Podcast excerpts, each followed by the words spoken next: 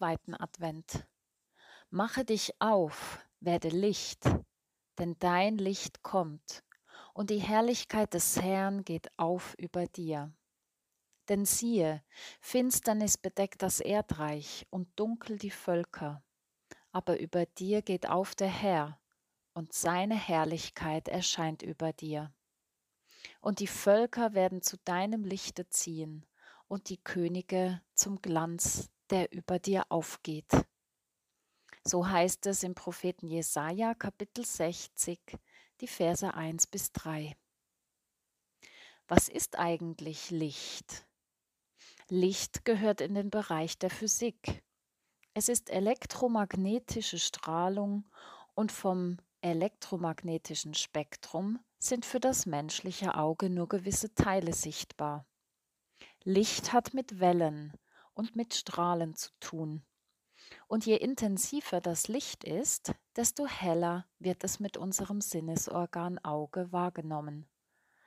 Doch dies soll jetzt keine Lektion in Physik werden. Vielmehr geht es darum, was Licht in unserem Leben bedeutet. Es geht um Lebenserfahrung. Licht kann nur durch Dunkelheit erkannt werden. Ohne Dunkelheit wird Licht nicht wahrgenommen. Es braucht den Kontrast, den Gegensatz. Und wer noch nie die tiefen und finsteren Täler des Lebens kennengelernt hat, wer noch nie im Dunkeln saß, weiß nicht wirklich, was Licht ist. Licht ist also auf den Gegensatz Dunkelheit angewiesen und wird erst so bewusst wahrgenommen. Dieser Gegensatz von Dunkelheit und Licht taucht schon im ersten Buch der Bibel auf, als Gott Licht in die Dunkelheit spricht und so Leben ermöglicht. Gott lässt auch immer wieder durch seine Propheten Licht in das Dunkel seines Volkes, seiner Menschen sprechen und dadurch einen Hoffnungsschimmer am Horizont aufleuchten. Der Prophet Jesaja ruft der Stadt Jerusalem zu: Mache dich auf und werde Licht. Was ist eigentlich der Hintergrund dieser Worte? Große Teile des Volkes Israel sind im Exil in Babylon.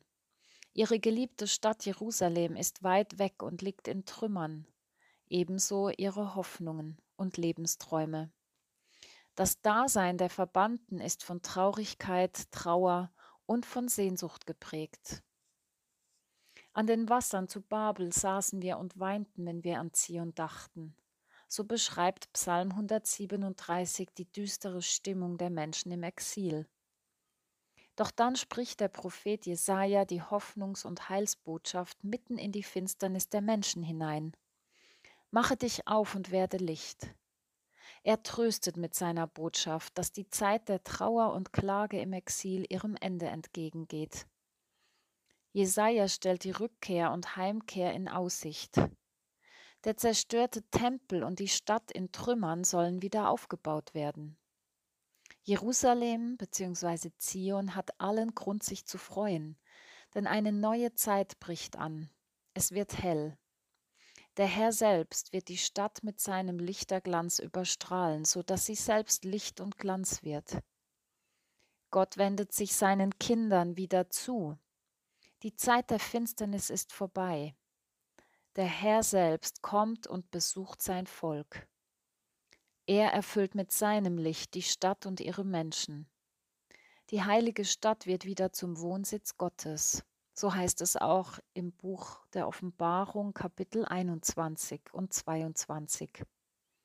Gott erfüllt Jerusalem mit seiner Herrlichkeit. Und dieser Glanz zieht alle Völker an, denn er ist für alle da. Gottes Licht erfüllt die Menschen, die Gottes Nähe suchen, so dass sie seine Herrlichkeit widerspiegeln und selbst zu Lichtern werden.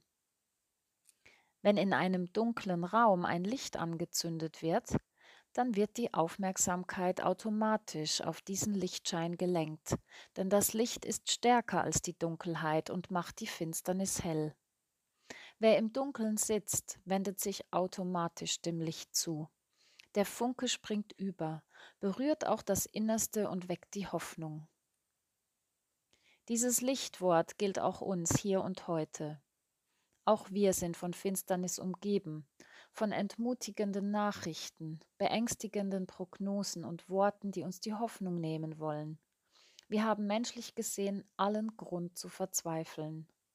Doch da kommt ein Licht, das in unsere Herzen leuchten will und uns zuflackert.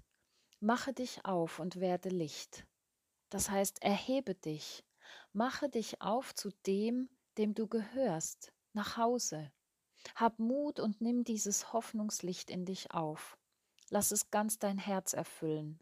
Lenke deinen Blick auf diesen hellen Schein, auf Gottes Licht. Er will deine Finsternis erleuchten. Er will dich mit seiner Herrlichkeit begleiten. Dieses Licht wünsche ich uns allen. Ihre Pfarrerin Sabine Herold. Gebet. Dunkelheit rings um mich her, dunkel vor mir, hinter mir, rechts von mir, links von mir, neben mir, dunkel über mir und unter mir. Gott, in mir ist es dunkel, aber bei dir ist es hell.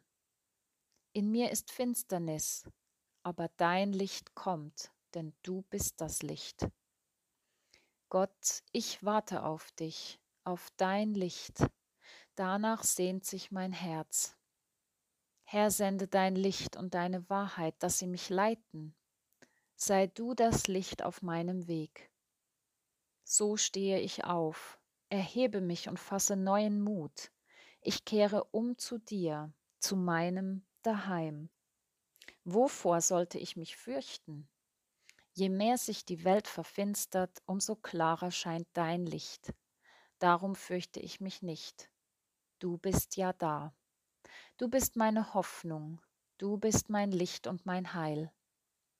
So mache ich mich auf und werde Licht, denn dein Licht kommt. Du kommst auch zu mir.